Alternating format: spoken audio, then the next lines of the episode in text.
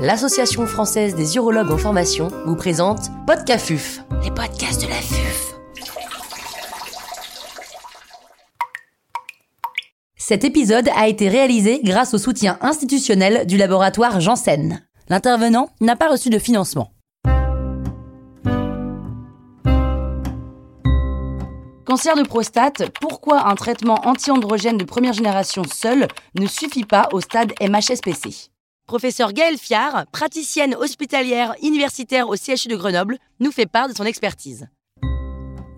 Qui sont les patients pris en charge au stade MHSPC Le stade MHSPC, ou métastatique sensible à la castration, comporte des patients que l'on va définir comme métastatiques de novo ou synchrones, c'est-à-dire métastatiques au, au, diagnostic, et des patients métachrones, c'est-à-dire des patients qui sont en progression après la prise en charge d'une maladie au stade localisé ou localement avancé. On va également pouvoir définir ces patients en termes de volume selon l'essai Charted ou de risque selon l'essai Latitude. Alors pour le volume selon Charted, on va considérer à haut volume les patients qui auront au moins 4 métastases osseuses, dont une extraciale, ou des métastases viscérales. Pour la définition du risque selon l'essai latitude, les patients seront à haut risque s'ils présentent deux facteurs parmi les trois suivants, à savoir trois lésions osseuses ou plus, un gradisu 4 ou 5, ou la présence de métastases viscérales. À savoir que la concordance entre les deux définitions est de l'ordre de 80%. Alors pourquoi est-ce qu'il est important de connaître ces définitions? Eh bien parce qu'on va parler juste après d'études qui ont permis euh, d'établir l'efficacité de différents traitements. Eh bien ces études, elles ont été basées et les patients ont été inclus en utilisant ces définitions. Et c'est ce qui va nous permettre de proposer les traitements aux patients chez qui ils ont fait la preuve de leur efficacité.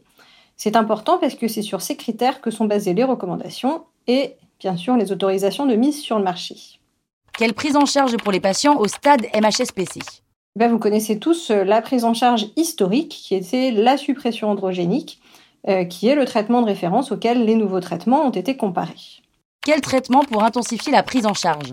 Alors on va avoir deux types de traitements qui ont été évalués pour intensifier la prise en charge euh, à ce stade sensible de sensibilité à la castration. Les premiers traitements, c'est la chimiothérapie, vous connaissez le docetaxel, donc qui a été évalué dans trois essais. Le premier qui était négatif, le GTUC 15, et deux essais positifs, l'essai Charted et l'essai Stampede avec son bras docetaxel. Globalement, les deux essais étaient positifs et euh, le GTU15 sont concordants euh, sur le fait que le docetaxel améliore la survie globale chez les patients de haut volume.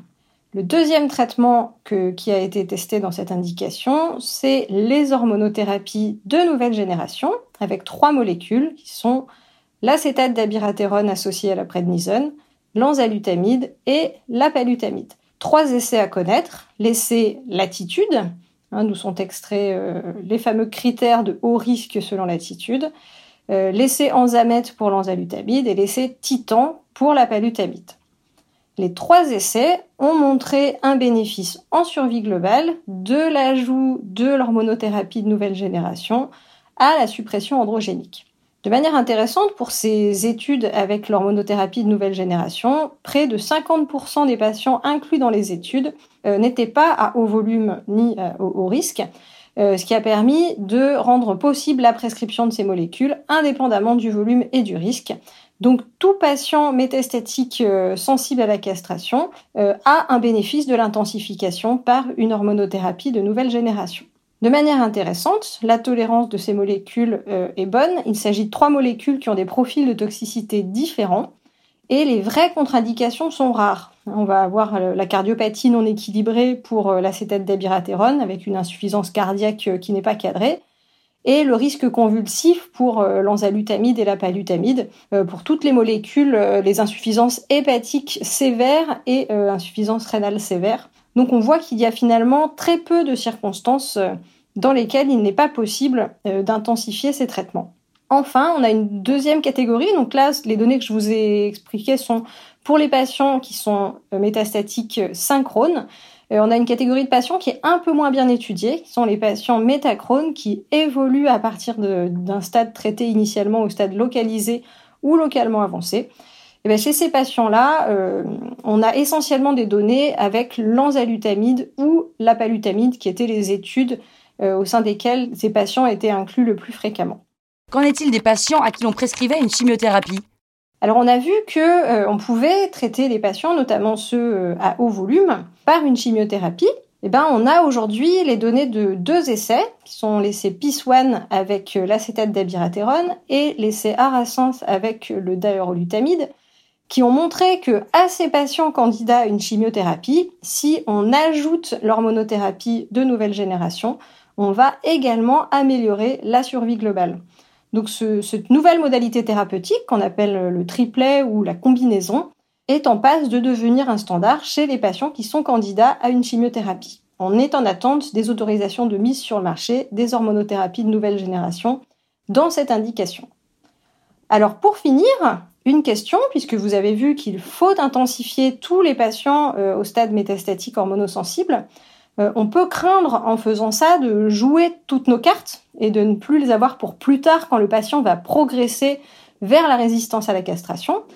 Et eh ben, le fait d'avoir des données qui sont positives en survie globale, ça nous permet d'être rassurés, puisque ça prend en compte les lignes ultérieures que les patients vont recevoir.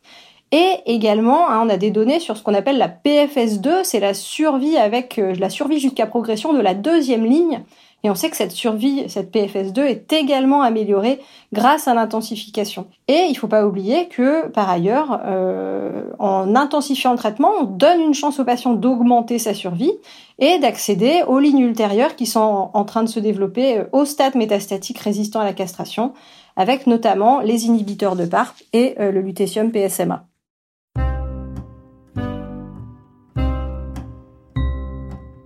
Un grand merci à la professeure Gaëlle Fiard pour ses conseils précieux. C'était Podcafuf, les podcasts de la